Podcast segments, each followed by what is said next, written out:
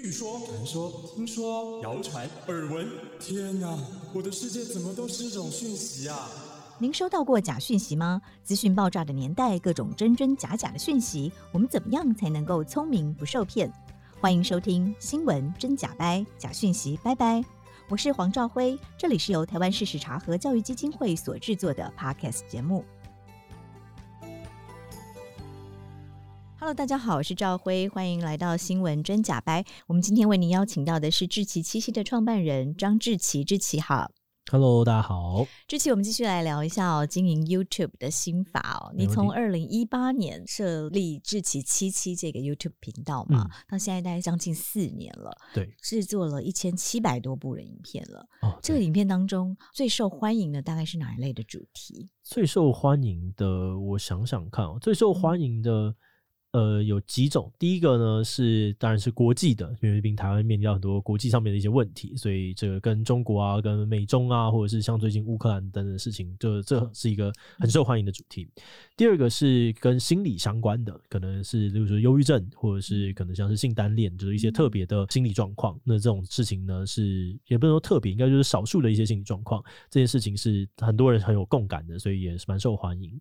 然后再来一个是比较时代的眼泪，这个就是可能过去我们小时候长大，什么网咖啊，什么番薯藤啊之类的，正在默默默默被淘汰的时候，大家会借着我们这个影片来聊一下他自己的故事，所以这也很受欢迎。然后其他可能最后一个就是 YouTube 上面发生的大大小小的事情，可能是有人吵架，有人被骂啊，或者是呃这个 YouTube 新的一些平台规则等等的，这个也是蛮受欢迎的。嗯哼，是国际的议题啊，根据我们这个搜寻的这个热门影片 Top Ten 里面，是真的占了。蛮大部分的，尤其是两岸议题。对，两岸议题是一定的，这没有什么办法，嗯、就是大家最常有共感的就是两岸议题。嗯哼，所以你也不会怕谈两岸议题，然后也不怕会被贴上任何标签。嗯，不会，就是不怕，就我就是这样的人，所以不害怕，也没有什么办法，我就是就真的就嗯，到底在干嘛？嗯，对对对对、嗯，是。所以你怎么看这些政治议题？怎么看政治议题？你们团队里面在决定这些政治议题的时候，会经过通常有经，你记得有哪个题目经过最激烈的辩论吗？哇，我现在有点忘记了，但是应该蛮多都经过蛮激烈的辩论。就是到底为什么要做这个？这个很无聊，到底有什么值得聊的？我觉得我们最常讨论都是这里面的这件事情真的值得聊吗？如果没有值得聊的事情，我们通常不太会做这个主题。嗯，对。嗯是因为呃，你甚至有一个系列就是要做左边的邻居观察。对对对，我们叫左边邻居观察日记，看一下说左边邻居到底在干嘛，发生什么呃荒谬的，或者是哦，真的我们必须要想一下这件事情的事。嗯哼，为什么当时会设计这样的系列？因为我们自己也很好奇。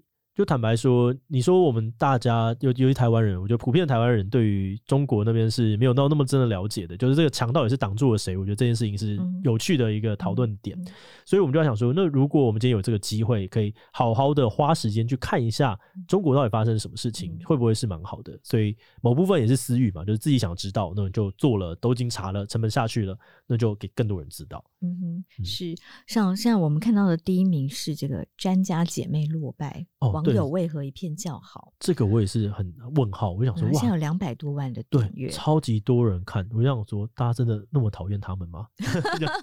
所以这是超乎你预期，这个超乎所有人的预期，就是。怎么会？怎么会这么多人看？发生什么事？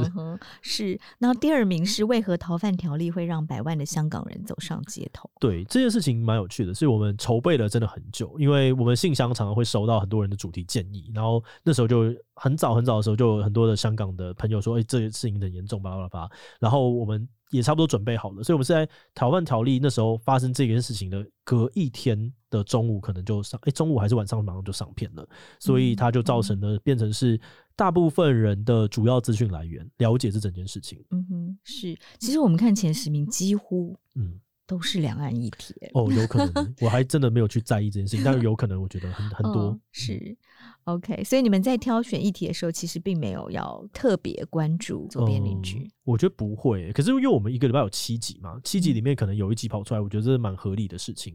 然后你说有没有特别关注？我讲的，我觉得我们一定偏关注，因为我们就是生长在这个地方，嗯嗯、他他就是在我们的旁边，所以你的新闻里面常常你沐浴的环境就是这样子。但是我们有没有比一般人？更多一点关注，我觉得还好。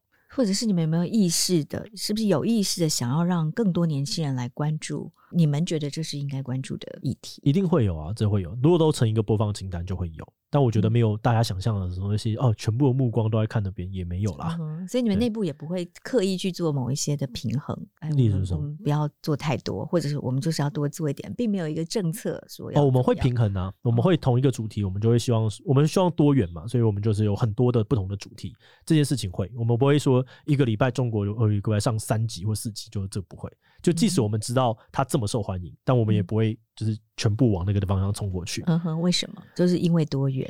我因为我觉得这样不健康啊，就是而且我觉得世界上还有很多很重要的事情值得我们去聊，嗯、不用一直看那边吧。嗯哼，是，但你也不会避讳。我不避讳啊，我觉得它很重要，就去讲。对，嗯嗯嗯，是。那你觉得透过你的影片啊，可以走出同温层，让不同的意识形态的人来对话吗？因为台湾其实很严重的一个敏感的神经就是统独嘛，嗯，跟左边领居者息息相关嘛，嗯，它甚至呃统独的议题也会造成台湾在很多的事公共事务的讨论上是会被撕裂的，嗯、一旦被贴上蓝的、贴上绿，另一边的人就完全不听你讲话了，对。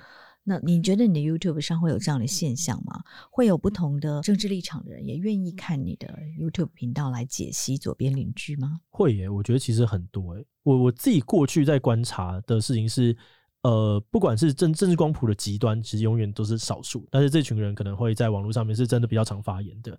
而志祺七七的这个频道里面，就是有点像是偏大众的这种光谱型的存在，所以里面的讨论跟来来回回是很多的，然后常常。我们的每一个，例如说公投议题，哈，我觉得大家如果现在回去翻公投议题下面的留言，就会觉得，诶，跟最后投票出来的结果可能是。真的蛮接近的，嗯，然后又或者是你在讨论很多事情的时候，常常会看到，诶，他会说，哦，我我过去是怎么样怎么样的人，但是这个地方我这样听了之后，觉得有不同的想法等等的，所以我觉得应该算确实有做到这件事情。嗯哼，那你觉得你的 YouTube 频道有被这个网军来开始攻击过吗？嗯、攻击过吗？我知道有几次。是，那你们的小编会特别做什么样的？不会，我们就是我们都还是回到原则，就这件事情有没有抵触我们的原则，或者是这件事情有没有伤及到我们这个频道的信任。那如果有伤及到我们的信任，那我们就会去做出相对应的行动，或者是，例如说，有人会觉得说你这个议题做的怎么样怎么样偏颇了，那我们就会看这个偏颇是不是真的我们偏颇。那如果他真的我们偏颇了，那就必须要好好重做，我们就得好好重做。对，然后如果我觉得通常发生这种被真的进攻的事情的时候，就是我通常都比较会在安定内心，就是跟大家讲说，哦，我知道这件事情是怎么样，就是大家不要太不要。呃，不要太太难过，不要太怎么样，因为我们现在就是真的正在发生什么样的事情，这样子。嗯，你刚刚说有甚至有重做的，会啊会啊会重做。什么样的议题？一时间想不到，但是真的有重做过了，没有太多，可能三支以内才有真的重做。嗯，就是你真的觉得原本的观点不够周全，也不是不够周全。可能比较多是，例如说讨论错方向。我觉得这有有过讨论错方向，我就觉得嗯，好像如果大家想要来看这个主题，他们是抱着很明确的问题意识想要讨论，但是我们其实并没有去讨论那个方向的话，这件事情好像有点糗。所以我们会因为这件事情，然后就想说，那我们就做一个大家期望的讨论方向，来看看它到底会长什么样子。对，是，这也是现在社群媒体的好处哦，它的互动性比较强。对啊，我觉得就是大家都是一国的这里面，不用不用这边说哦，你这边 diss 我 diss。来不用弄就做，对，嗯嗯，这样很棒啊，就是一个比较开放的心胸哦，嗯、也广纳大家的建议嘛。对对对。那像你呃，从自己经营 YouTube 到，其实一开始就是团队了啦，对。但是到现在五十个人，你刚刚公司有好多个部门，那呃，我们也可以谈谈 YouTube 的经营的的获利的模式嘛？可以啊，可以啊。所以你也其实你也不排斥呃有置入性行销，完全不排斥。呵呵对，但你会标示对不对？上面会有标示说本集含有这个。对。但你通常你会你会筛选吗？会啊，一定会筛。就是当你有选择，你一定会大量筛，因为你也没有那么多人力可以做很多事情。那你筛选的原则是什么？我们通常都还是会很在意这件事情的广告词到底有没有在骗人，然后以及这个产品本身是合理的东西嘛，这是我们的大原则。然后再来，可能就是它到底适不适合我们的受众吧。所以，呃，一个置入案子过来之后，你们会怎么开始？主动权还是在你们的手上吗？主动权怎么呈现这些内容，也还是你们来决定。但是我们不太喜欢做一集为了一个产品服务的那种内容。我们通常都是做就是中间的一分钟广告，所以我们只要确认这个东西是真的，然后你有什么样的特点，然后这个特点是我们观众也会需要的，我就好好的写个大概可能两百字左右的稿，然后我就是好好念，你给我素材，我把它剪辑成一个合理的影片。但是其实，在有一些公共议题上，嗯，上面有标示说本集含有植入性的营销的内容嘛？对对？公共议题，我比如说来猪来牛。那个就是因为我们中间有穿插那个一分钟广告，嗯，对对对对对，你们也没有说哪一类的议题我就不能放广告，哪一类的没有啊，就有点像是你新闻台的中间的广告时间，它不会去刻意的禁止什么东西，但我就是会跟你讲说，哦，那在开始讨论这件事情之前，嗯，我们要来一段广告，是，对，是，但你不会接受，假设今天政府要跟你下广告说，哎，我要推来牛，我可不可以买你一集，你来谈来牛的好处？我们通常。我们我觉得也不会到完全禁止，我觉得这件事就要谈，因为我觉得有的时候他们是把目的又包装的到很深，就是呃不不只是政府啊，就是反正就是某个某个地方的人，如果他愿意接受我们反正讲这件事情，我就是要多元。就我不会接受说你今天买我的一集，但是我没有呈现足够多，就是跟你相反立场的事情。如果你愿意接受，那就来啊；那如果你不愿意接受，那就不要合作。是你也不会说，因为你买了这一集，我就只能呈现你让我讲的观点，不会，然后隐藏部分观点，就必须还是要尊重你们的主体性。对，而且我们的我们的观点，我就是一定会讲，就是即使要发生这种事情，我们就是会讲。那目前有过这样子的有吧？我想看合作案吗？我觉得应该是有哎、欸，然后我们应该都会讲吧。这集遇到什么？但反正我们的原则是我们一定都有表，表对，我们一定都是讲清楚。然后你要讲这个议题的时候，它一定也是包含就是钱跟。呃，就是不同立场的讨论，然后以及他们完整的论述原因，这件事情都会出来。然后我们通常会更激进一点，我们通常会去找一个反对的人去好好的采访他，就是为什么这样子这样子，这边有没有什么问题之类的。嗯嗯嗯、对对对，是是。所以其实你们有你们的方法哦，那你其实也会在关注假新闻哦。你还蛮早就做了一系列假新闻的逆袭的影片，为什么当时会想要？设定这样的主题，因为自己受害很严重，就是觉得自己都不知道了，那可能跟我差不多的人也是有问题的吧？为什么你你会感受到那个受害？因为你自己常常看呢、啊，然后你常常会被别人传假讯息啊，然后我就觉得啊头很痛，到底在干嘛？或者是 回去、嗯、回去跟亲戚吃饭，然后亲戚都在讲假讯息，然后你就头很痛，然后他还要质疑你，就想说到底在干嘛？这人生哦、喔，嗯，嗯 对，嗯，是，所以你对假讯息的态度是？假讯息哦，就看是 disinformation 还是呃，另外那一种，就是我就觉得刻意造谣还是对对对，还是只是不小心的。对，那刻意造谣就是很烦啊，就觉得啊，可恶啊，这在干嘛？但也只能这样子，你就默默的做自己的事情。嗯哼，对，嗯对，所以你家人也会传假讯息给你吗？最亲的不会啦，我爸爸妈妈不太会传这些东西，但是家族的里面偶尔会有，很偶尔会有，或者是一些别的群组，然后有时候那种。校友群啊，或者什么的，然后这在干嘛？这这这在做什么？这样子。所以你那个假新闻的逆袭做完，你有传广传传给他们吗？不会，我也不太做这种事情。我都会，我都我是一个比较随缘派的人，所以就是、嗯、哦，我放在这边，那你需要取用的，这就是一个工具，你可以用。嗯、所以我们会鼓励，可能呃，我们的观众他如果真的遇到这个困扰，你可以给他看一下，就是嗯。嗯很难啦，我觉得假讯息这种事情是习惯，习惯是没有遇到人生的重大挫折，或者是有爱去支撑的话，是不会改变的。嗯哼嗯哼，所以你觉得要怎么样这个防止或者说抵抗假讯息？我好像不会想说是抵抗，我就是觉得说跟它共存。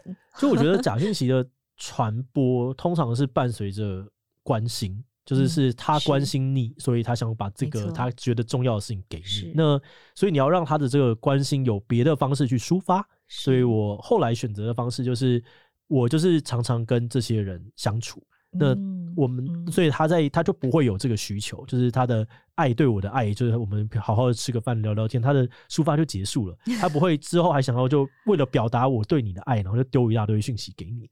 就我采取，然后我觉得我跟我的家人的相处状况就变得蛮好的，所以可以给大家参考一下。对，因为特别多年轻人会 complain 说这个家长家里的长辈啊 什么的，对，所以你会建议他们就多陪陪长辈。我觉得其实是啦，就是你如果你真的是希望灌输他不同的价值观，就是真的只有爱。就我我举个例子，就我有一个。上一辈，我觉得上一辈要接受同性婚姻这件事情真的是比较难。坦白讲，真的很难，因为他们根深蒂固的价值就长这样。但是他有一天突然开始支持，他发现他他自己的这个小孩是同性同性恋者，所以他就突然大改变，突然开始支持。核心就是因为他真的很爱他小孩，他希望他小孩过得很好。所以你如果你希望改变你的父母的价值观，觉得假讯息不要了，你就是要先跟他们站在同一国。很多这个假讯息的，就是我们跟上一辈关系真的不太好，或者是我们跟同辈的关系也不太好。你要先。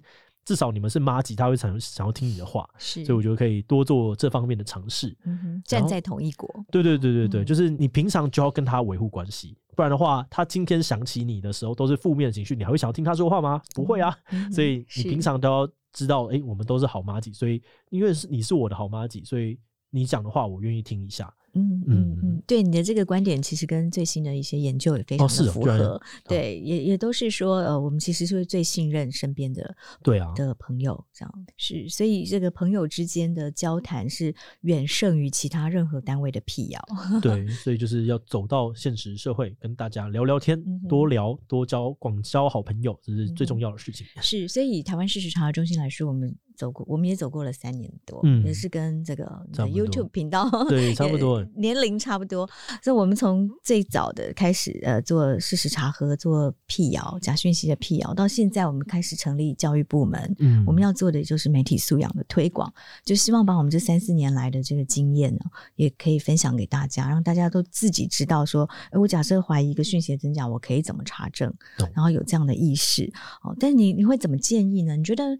做好媒体素养的关键是什么？一般台湾人最欠缺的媒体素养是什么？啊，我不会讲欠缺，这样好像在 diss。呃，但我我觉得，就是媒体上它是一个习惯，它就是真的是一个停看听的习惯也好，嗯、或者是你要习惯说，诶、欸，对我常常会被骗你，然后或者是啊，这个可能有别的方向，所以我觉得这个习惯的养成是比较重要的。然后。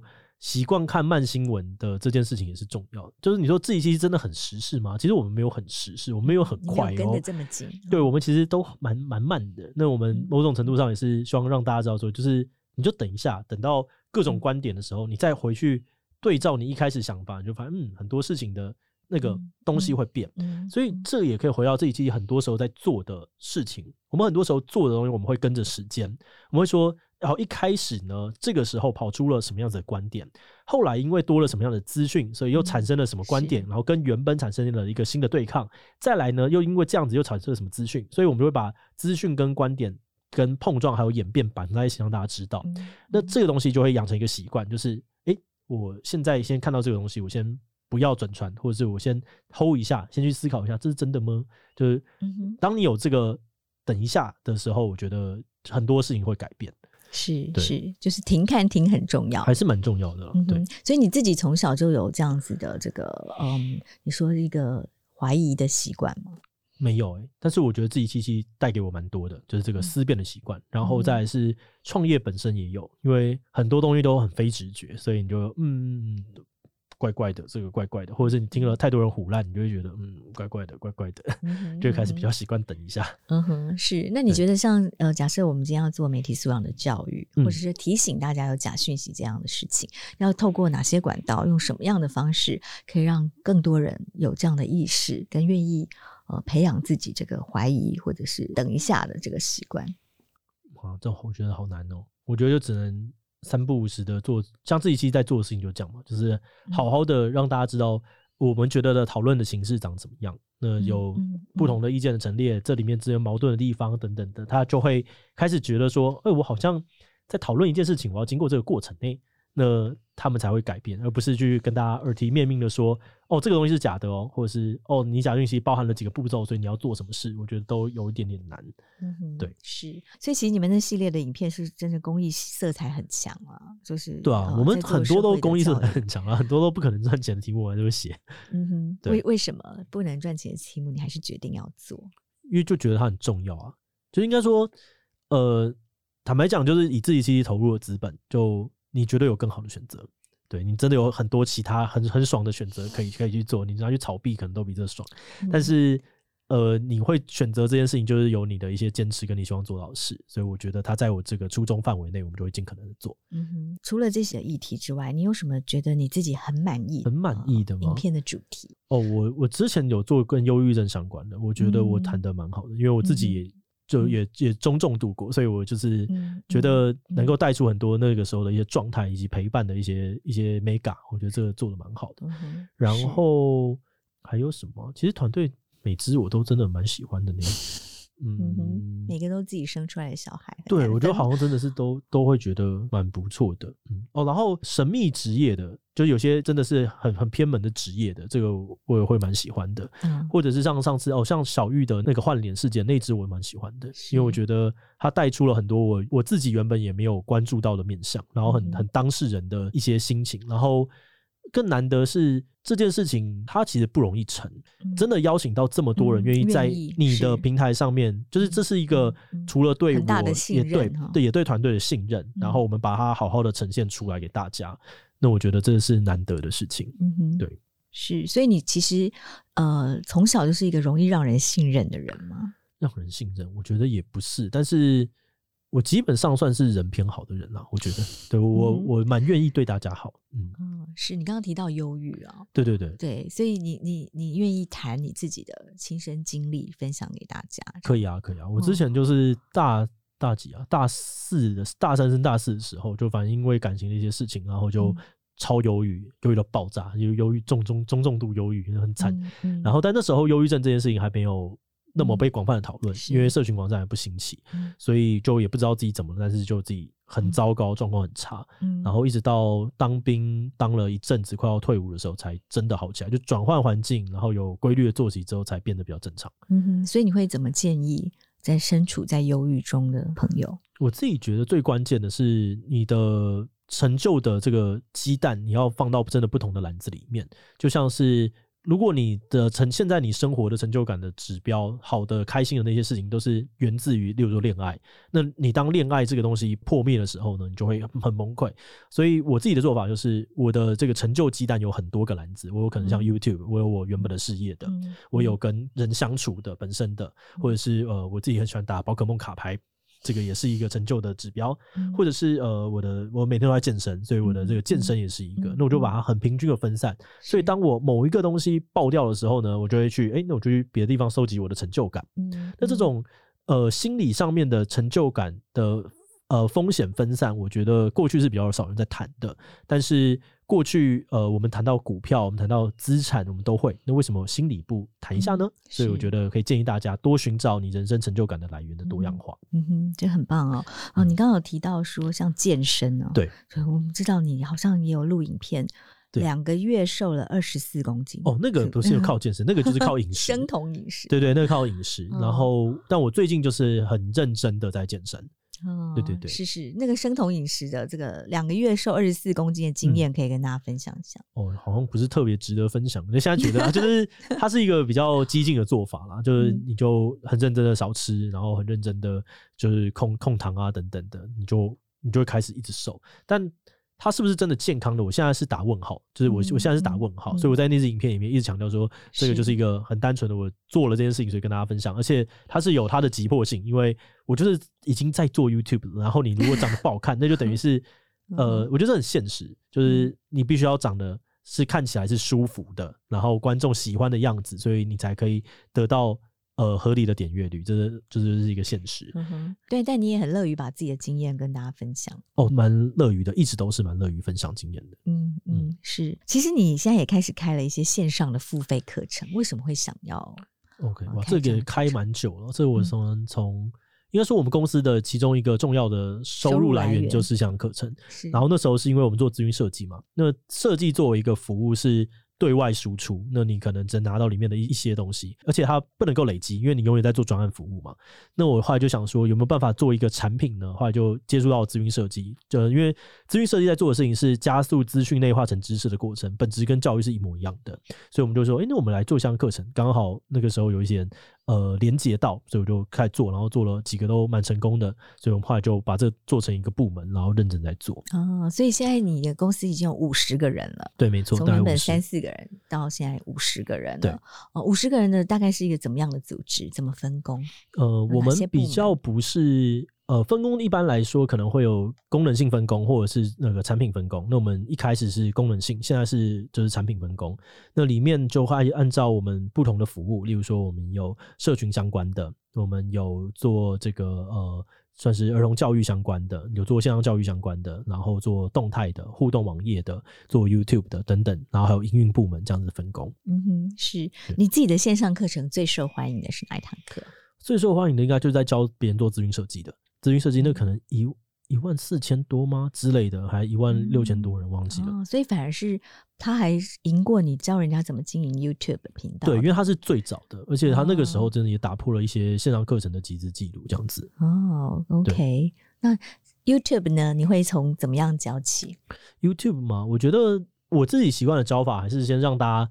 认识你在这个里面你要追求的东西到底是什么，然后以及你要怎么开始，就至少你看完这个课程，你是可以一步一步的来去认识到说，好，你要去设定这些，例如说设定名称、频道名称，你的服务目标是什么？例如说，为什么那时候？像阿迪英文，他们就是可能一个角色加一个主题，因为 YouTube 它这一个平台上面，它基本上是以创作者为核心去连接内容跟人的，嗯、那你就要让别人知道你的角色是什么，所以就阿迪英文，或者是你可以看到可能阿迪日常、阿俊日常，他会告诉你明确的点题，你才知道你要怎么样去订阅，所以我们会让大家知道像这样的事，或者是。呃，我们可能志奇七七就没有符合这个原则，对啊，因为我们前面有说过嘛，就是志奇社会时事什么都很怪，听起来 超超烂的，并没有回应到一开始目标，就是让别人想要订阅，所以我们才会说，那我要找一个比较有趣的，所以就要志祺七七这样子，是，对，嗯之类的，或者是会开始教你一些原算法要服务的事情是什么，又或者是你要怎么样去呃让一个影片的节目变得更好看等等东西都会放在里面。是，所以 YouTube 影片要吸睛要怎么做？呃，这很多不同的东西不一样，但是我觉得你的你要一直在影片里面堆问题意识，所以像是知识型的话，我们都会在每个段落，这个段落可能通常都是四十分钟到一个一点五分钟，然后我们在每一段的开头呢，就会告诉你我们这段要讨论什么事情，然后在结尾的时候就会去提出一个，诶，那我们知道前面这个东西之后，后面的问题到底是什么？就我觉得这个问题意识的铺陈是有趣的。那如果你是做节目的，算是例如说像是游戏型的这种东西，哈，娱乐型的影片，它也是就是到底谁会胜出，这是核心的问题意识，或者是他接下来还会遇到什么好笑的事情，这也是问题意识。那你要怎么把问题意识持续的堆叠是关键。嗯，是是很棒哦。嗯，那你自己其实原本并没有做影音的经验嘛，哈。对，过去没有，过去是做动画，但是没有做到任何的影音。但是也经过这三四年，你觉得做影音的有什么秘诀跟重要的原则是你掌握到的？嗯，我觉得最关键的是，你如果你真的想做，你就是要开始做，然后你要能够投入到这个社群里面。因为我一开始做的时候，我其实没有那么认真在看 YouTube，所以你会做出不符合这个文化的东西，或者是你就是跟这些人不熟，所以。他们也不觉得你是创作者的时候，你很难得到一些新的情报，或者是你也不会真的想要去关注他们的影片。所以加入那个社群，成为社群的一份子，是把这件事情做好的关键。我会比较这样子建议。对，所以就年轻人可能你就要来是来，比如说社群年会，或者是你有任何的机会可以跟这些人产生连接的时候，你要有那个野心跟动力去赶快去认识他们。嗯、是。那你觉得要成为一个成功的 YouTuber，有没有哪些应该要具备的特质？具备的特质哦，我觉得最关键的是是耐心，就耐心真的很重要。就 呃，通常走到最后面的人都是经营超级久的，爆红的都很少数，所以你要很有耐心，一步一步的做。然后再来再来一个事情是，我想看哦，就是你要你要知道你自己到底在干嘛，这个有点抽象，但是我觉得有些人不太清楚自己做的这个事情是为了什么服务的，那你这样子你会花很多很多的白工。嗯，谢谢志奇今天非常大方的分享，你的志奇七七 YouTube 频道即将突破百万订阅，一路走来的宝贵经验，还有用爱与陪伴来协助家人对抗假讯息的心得，都让我们非常的受用。下一集我们还要再来跟志奇聊聊更多 YouTube 影音创作的秘诀，还有为什么志奇要和阿迪英文的阿迪共同创立新媒体影音创作者协会，结合了这么多知名的 YouTuber，你们到底想要做什么呢？新闻真假掰，假讯息拜拜，我们下次空中再会喽！谢谢，谢谢谢谢大家。谢谢收听《新闻真假掰》，这里是由台湾事实查核教育基金会所制作的 Podcast 节目。我们将陆续邀请各行各业的朋友来畅谈媒体议题，陪您一起增强对假讯息的抵抗力，让我们都能和假讯息说拜拜。欢迎您订阅留言，告诉我们您的意见和观点。如果您喜欢这个节目，别忘了给五星好评，也帮我们多多分享哦。